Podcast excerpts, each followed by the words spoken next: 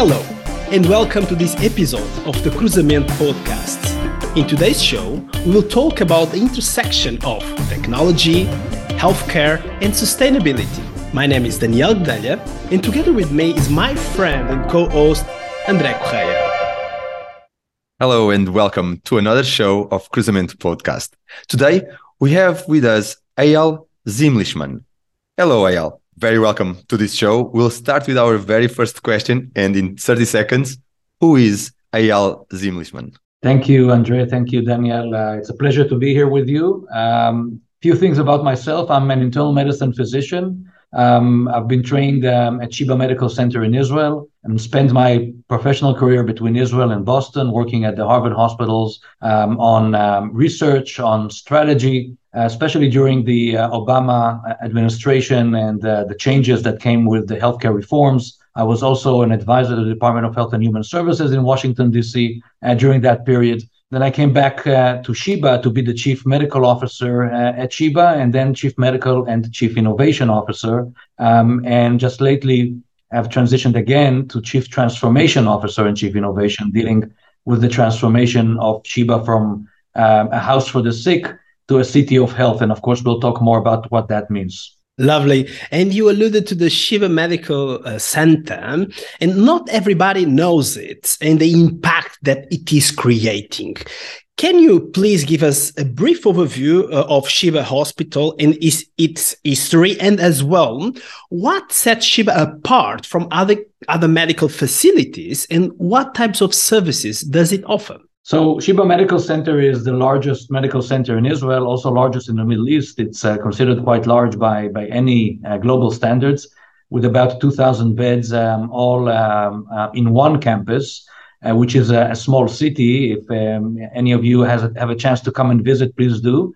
Um, for example, we have 25,000 cars that come in through the gates every day, or about 40,000 people that walk in. So it's quite a large operation. Um, Sheba, not just in terms of size, but uh, we've got uh, some uh, considerable recognition lately over the past five years since Newsweek started ranking hospitals globally for the first time ever that you could compare hospitals across the world in different countries. And, um, and we uh, were uh, surprised at, at first because we didn't expect this to happen to see Sheba among the top 10 hospitals according to the Newsweek ranking. And the ranking, of course, is the, is really being done through very rigorous methodologies, looking at quality measures, patient satisfaction, um, and other metrics. Um, so Sheba is, is not just a large institution, but also a leading institution. And I would say what really sets Sheba um, from other hospitals around the world is its leadership position, uh, both in terms of innovation and as well as transformation.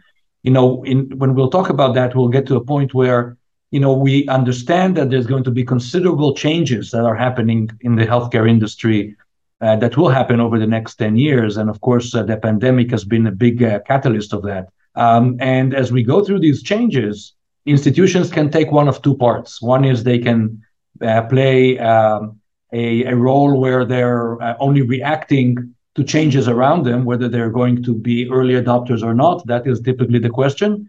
Or whether they take a leadership position to actually have uh, an impact on what these changes would look like. And Sheba is exactly that kind of institution. We're taking this leadership position, we're setting the uh, vision, um, and we're creating those changes on the ground.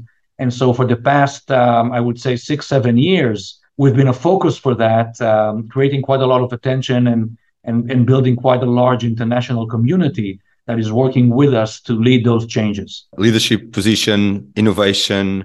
In, innovation here paramount to connect healthcare, technology, and sustainability. Uh, and, and Sheba is in the forefront of those of those areas.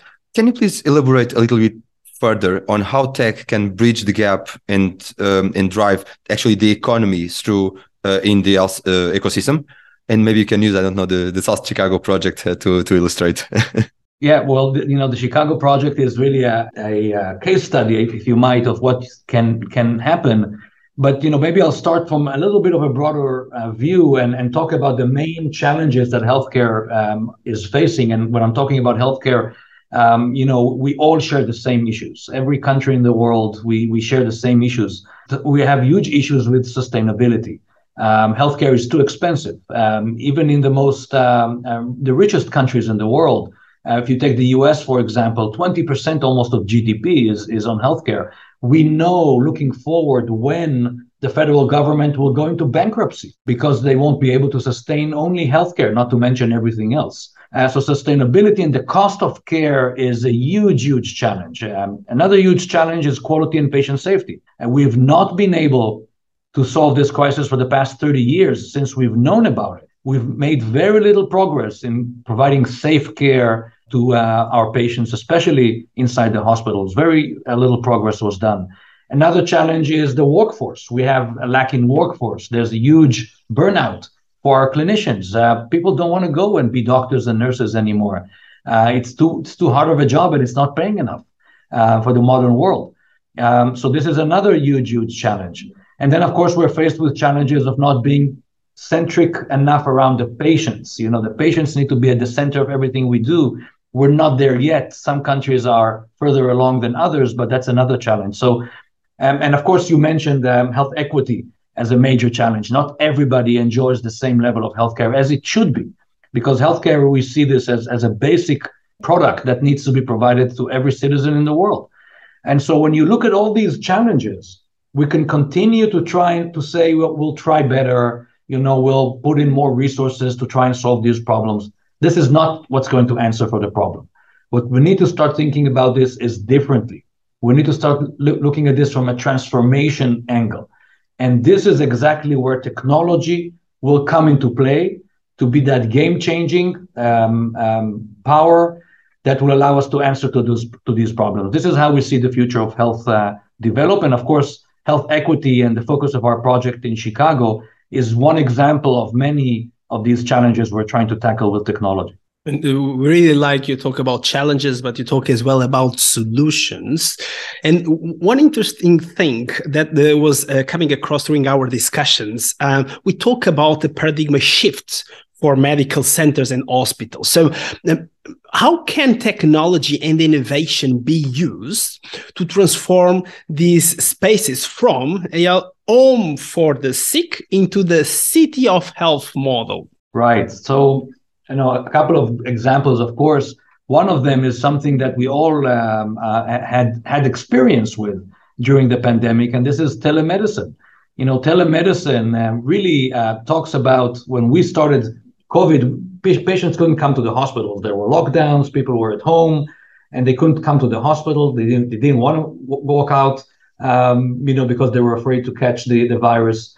Um, and so we started using technology that was already on the shelf um, our grandparents are talking with the grandkids today using Zoom or FaceTime or whatever we're using, you know, obviously it's not cutting edge technology. Why not use it also for patient doctor encounters? Um, so, out of a necessity, out of this restriction of not being able to go out, we've seen use of uh, technology to enable us to do what we call telemedicine or remote care. Now, this is going to in, to um, really enhance itself considerably over the next few years, and we're going to see a shift of of health services from hospital and clinic to the home environment.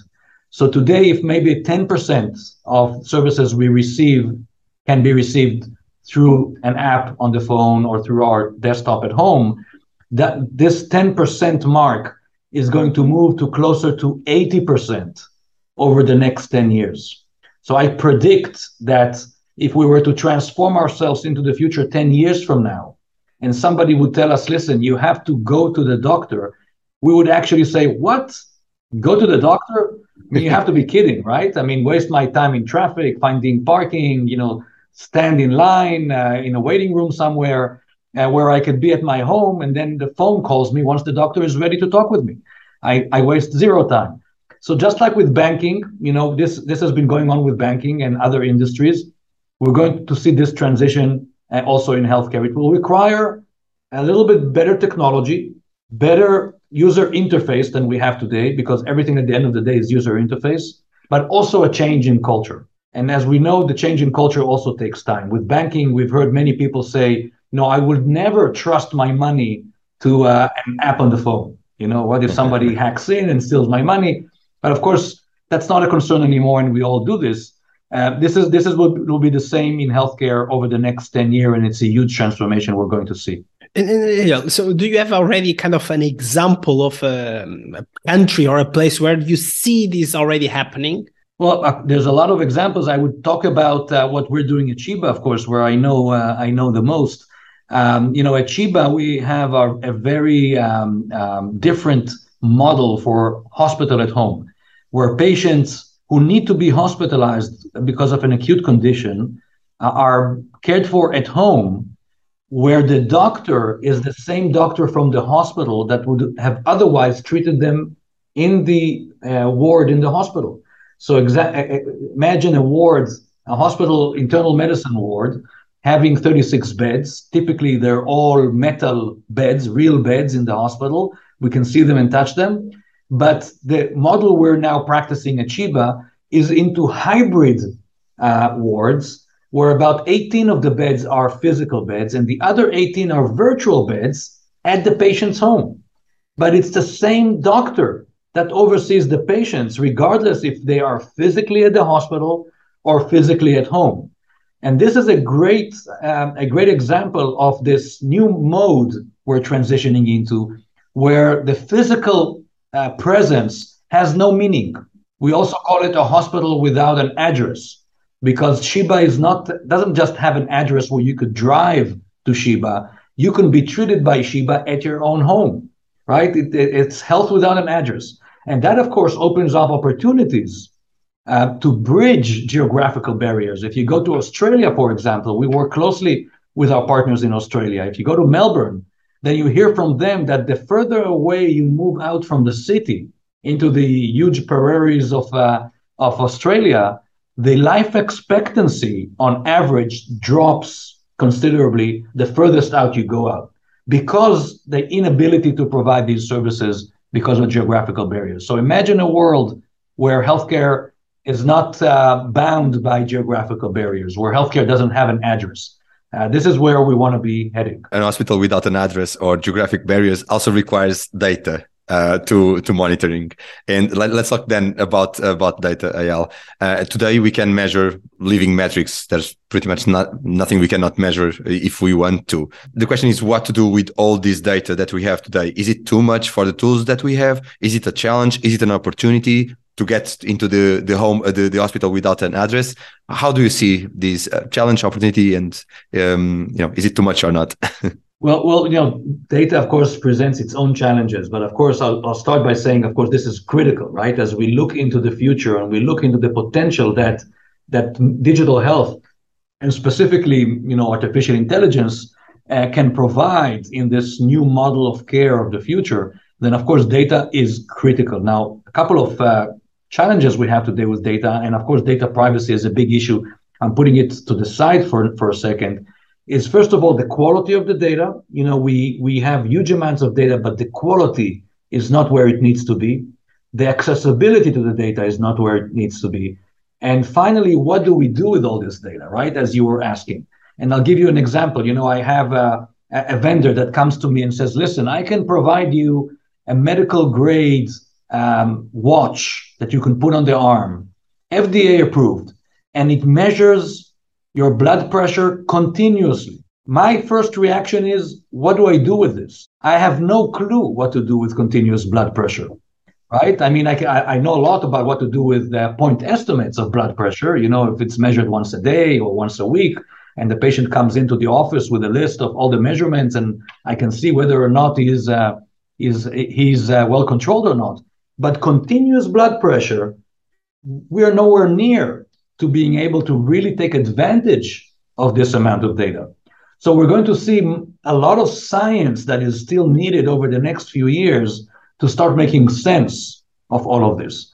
And because we're talking about huge amounts of data, it would be up to uh, machine learning and other AI solutions to be able to really make sense of this huge amount of data. So we're going to see a period where we have a lot of data. We don't really know what to do with it. We'll need to figure it out. We'll create more evidence, hopefully. And as we emerge out of this era, we will be able to take full advantage of the, huge amounts of data we're seeing. So, quality of data, accessibility, and the you know how do I make sense out of all this data, interpretability of the data. This is these are the challenges. It'll take time. It's part of the 10 year uh, uh, plan that we have at Sheba uh, to really make that difference. Um, but it's definitely the way we have to move forward. Yeah, lots of complexities. The data is complex and the ecosystem as well, which makes us reflect on the policymakers and Maybe a question here. How can policymakers and maybe the healthcare professionals as well work together to implement such a transformation on a large scale and how to ensure the ecosystem moves together at the same pace? Great question. You know, policymakers basically need to do two things. That's what we I would say three things because the third thing is not not to interfere. But the other two, one is they need to obviously be able to provide funding. Um, you know, academic institutions and hospitals, um, and, you know, leading hospitals like Sheba are taking the lead on innovation. And it's not that uh, you know hospitals are money makers, right? And they have huge amounts of money just waiting to uh, lead transformation efforts. So there needs to be always funding sources. Um, in Israel, we have the, the Israeli Innovation Authority, and also the Israeli Ministry of Health that provides quite a lot of funding uh, for these type of processes. Of course, competitive, which is great. Uh, Horizon, the you know the European Union has funding for this. So first of all, we need to make sure funding opportunities exist, and number two is we need to make sure we're able to create large scale transformations once evidence has been created. And that requires us to always impact and change the payment systems if payment systems are not aligned, if payment systems are not pushing for innovation, then this would not happen. I'll give you one brief example. What we've done in Israel um, at Sheba um, a few years back is we've built a program for cardiac tele rehabilitation. Every patient that has gone through a heart attack or cardiac surgery is required to go through cardiac rehabilitation. We know it improves their outcomes. But unfortunately, cardiac rehabilitation is only done in an inpatient environment, which means we need to hospitalize patients in dedicated departments. We don't have enough beds for everyone. So we only get to about 20%, maybe 30% of eligible patients who actually get through the full cardiac rehabilitation. The others are not receiving it, which is a big problem. So what we've done is we've created a telemedicine program and we've created evidence. We published a scientific publication that shows that the outcomes of the telemedicine program are comparable to the outcomes of the inpatient model. And then we took that to the Ministry of Health in Israel and convinced them that they need to start paying for telecardiac rehabilitation, just like they're paying for inpatient cardiac rehabilitation. Once they made that decision, we went up from about 20 to 30% of eligible patients that received treatment to close to 70% in a very, very short while. The impact on the public health of something like this is huge, right? So when I say this around the world, I hear a lot other from other countries that are saying, you know, for us it would have taken much longer. And, you know, it's not that those decisions are made much much slower, and so on and so on. But this is exactly what is required from policymakers. Is that also part of uh, the 10 year plan, uh, Eyal? Because you've mentioned the 10 year plan quite, quite uh, uh, a lot uh, during our conversation. And in this podcast, we, we give significant emphasis on people's vision for, of the future. So we would like to, to ask a question about the, the healthcare workforce for the future. What does it look like? And you also mentioned that less people is now seeking to be um, health professionals. Uh, how, how, does the future look like? Well, it's it's a, a major problem. Uh, we're seeing this, of course, more as we came out of the pandemic than before. Um, you know, and and it's not it's not likely to change. This is something that people uh, often uh, try to uh, um, you know leave out. It, it's not going to change. It's not going to improve next year. We're not going to seeing many more uh, young people going into healthcare. Quite the, the opposite. Um, the way to solve this is through, uh, again, is through utilize, becoming much more efficient in what we do. Uh, in the US, for example, you have a nurse to patient ratio on the general floors of most of the times one to four, one nurse for four patients. In Europe, it typically is one to six to one to eight. um, with comparable outcomes. Comparable outcomes. There's a lot to learn from um, each other, from different systems, on how to become more efficient and more effective with less of the workforce that we're using today. Of course, innovation will have to come and play a critical role here. Um, what, for example, what would the electronic health record of the future look like? Today, the electronic health record consumes huge, huge amount of time from doctors and nurses. Huge amount of time is going into data entry that we do on our on you know just on the keyboards entering data. Uh, future technology will allow us to skip that part, right? To have a conversation with our patient while something is capturing the conversation and entering it automatically into our electronic file. So I will be much more efficient in what I do. We'll see radiologists become much more efficient through the use of artificial intelligence, pathologists through the use of artificial intelligence. Uh, we'll see decision making becoming much, much better. Uh, technology allowing us not to have nurses go from patient to patient to measure vital signs, just like they did 100 years ago. But uh, through uh, wearable technology, we'll be able to pick up the vital signs at the intervals we're looking to, to pick them up. So all of that will, will turn away the need for huge amount of, uh, of, uh, of staff. And with half of the staff that we have today, we'll be able to provide higher level of care as we move into the future. Efficiency efficiency efficiency. One one other topic uh, we have been talking about and you already put on the table a couple of times is sustainability. And we know there are different angles to look at it different frameworks the esg so forth. But there is one specific question we will have here for you. Looking at sustainability how does Sheba Medical Center work to provide quality care to patients from diverse backgrounds and cultures? it's it's another one of the main problems that we have. You know, it it, it you can look at this from very many many different levels. One of, of them is from a patient communication perspective. Uh, we know that patient communication is critical. Um, you know, here as well, we're going to see the help of uh, solutions, patient-facing solutions that allow us to explain to the, to our patients much much better. You know, uh, customized to their own culture and language. Um, and um, we know this might be very different. Explaining about uh, the uh, choices for treatment for cancer uh, for a patient from uh, from Europe is very different than doing this for a patient from Africa. Um, the way we've done this so far is we've had we trained our our, our uh, employees. We've had a large number of employees that were able to communicate to these different languages. We're going to have to see technology uh, help us to do this.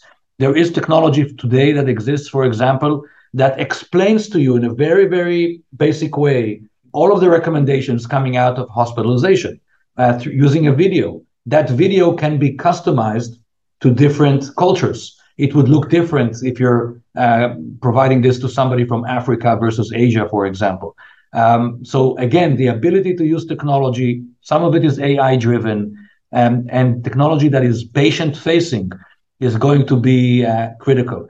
But also on top of that, we're going to have to be much more accurate, much more precise in how we treat.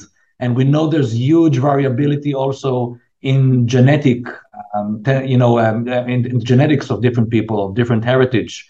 Uh, we know that there's different uh, differences in uh, in microbiome between patients. You know, the uh, the bacteria in our guts they are different from patient to patient, uh, and they can, uh, we know today microbiome can say and determine whether or not you would react to a certain medication for cancer. Uh, not just your genes, but also your uh, microbacteria in the gut. So being able to analyze all of this, we call it multi-omics, being able to understand the genetics, the microbiotics, being able to understand the proteomics, and more and more and more, the digital pathology of a specific patient Taking all of that together, the multi-omic universe would allow us to really tailor the solution to the right patient with a very, very high percentage of success from the first try, and not a trial and error as we often do today.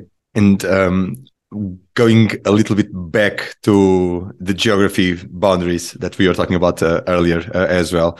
Uh, in our home country, Portugal, we often debate a lot about uh, private and public healthcare system. I, I, think it's not a unique case in Portugal, uh, but we, we, do have that uh, around here as well. Can you talk about the potential economic benefits and drawbacks of a private versus public healthcare system from your experience? I think at the end of the day, it, not just looking at this from a private versus public, really looking at this from an incentive perspective. You know, who's getting paid? Uh, what are they getting paid for? Which is the critical question.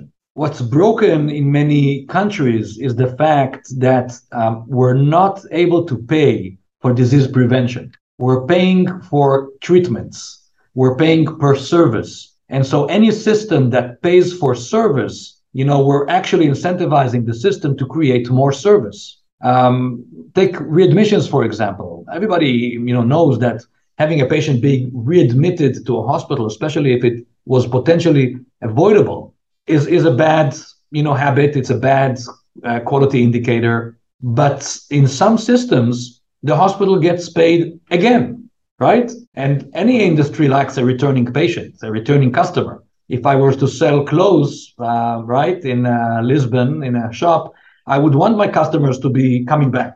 And, and in healthcare, if you're being paid for the services you provide, then you also would like your part, your customers to come back, even though it's a measure of bad quality. So how is the system built? What are the incentives in place that pay for the services we provide? Needs to be completely different than this pay for service mentality that most of the world is working by. Um, and this is where accountability has to come into play. So what you know uh, at, at uh, Future of Health Initiative at uh, at ARC, what we're talking about is we're talking about the fact that we need to pay per um, insured person, right, per capita, and that payment needs to be the same regardless of what happens to the patient. If the patient is healthy, then I, as the payer or the payer provider, gets to keep more money, right? Because I gain money, but I don't spend it treating the patients. If the patient is sick and I get to spend money, but I only gain the same amount, then I will lose money on this patient. Such a system is a system that incentivizes for prevention. And systems need to be incentivized for prevention.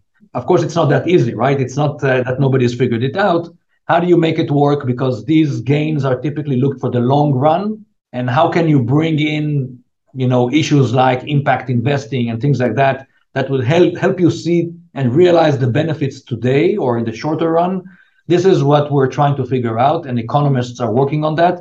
But any future healthcare system will need to make sure it's it incentivized for prevention and not for the services. This is different in healthcare than any other industry, which of course you work more, you get paid more. In healthcare, it shouldn't work like that. Yeah, definitely. And um unfortunately we are going towards the end of this this episode. Um but let, let me maybe ask you uh, the, uh, one question so future and the 10 years time you keep putting on the table.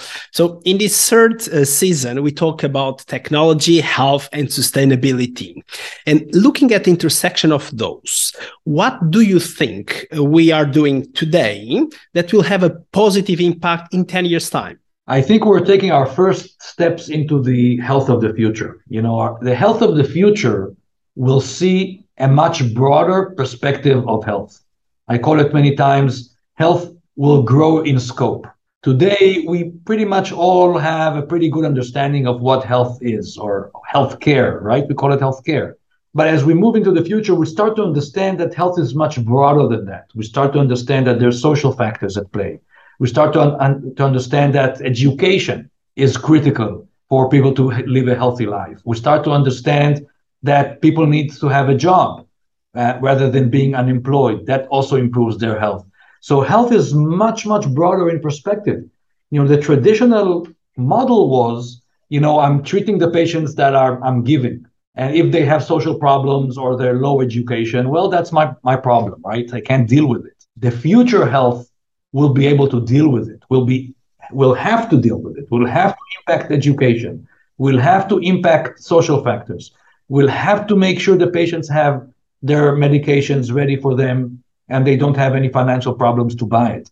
So so healthcare will not be just how do I operate and you know what medication do I give and you know what's the diagnosis for this patient. It will be much much more than that. It will be how do I put the right food in, in the refrigerator? How do I make sure they have the proper uh, the proper education and so on and so on? How do they come to my clinic? Um, you know, if they have transportation problems or they live far away, how do I get to their home? We talked about healthcare without an address. You know, this is where health is now understanding it has a much broader view that it needs to tackle. And we're taking our first steps into that. I think the pandemic has helped us understand it. So, with all the tragedy that the pandemic brought, there's a little bit of silver lining in that as well. And hopefully, this will drive us towards the, new horizon of healthcare 2030. Eyal, thank you very much. We really would like to, to thank your time and availability. It was such a, a great conversation and uh, such a great for- forecast uh, and outlook into, into the future. Today, we talked with Eyal Zimlichman about health, the hospital of the future, innovation, talent, a world where healthcare doesn't have an address, and so many other topics uh, around these these beautiful vision of uh, the the future of healthcare the very last question, Eyal, in case our audience would like to, to, to get in touch and know more about your activity, where can they find you online? Well, LinkedIn is, is something that I work very closely on. Uh, so um, happy to uh, have people reach out on LinkedIn. Um, and of course, uh, we also have our ARC website, uh, part of uh, Sheba Medical Center. If you Google ARC, ARC, Sheba, S H E B A, uh, you'll be able to l- learn much more about what we're doing, and we'll be happy to look for collaborators uh, wherever they are. Thank you. Thank you so much. You can also find us on our website, LinkedIn, YouTube, Twitter, and Instagram, and all podcast apps. You can find all these and more in our show notes. We also invite you to subscribe to our newsletter. Bye for now, and we hope to see you very soon.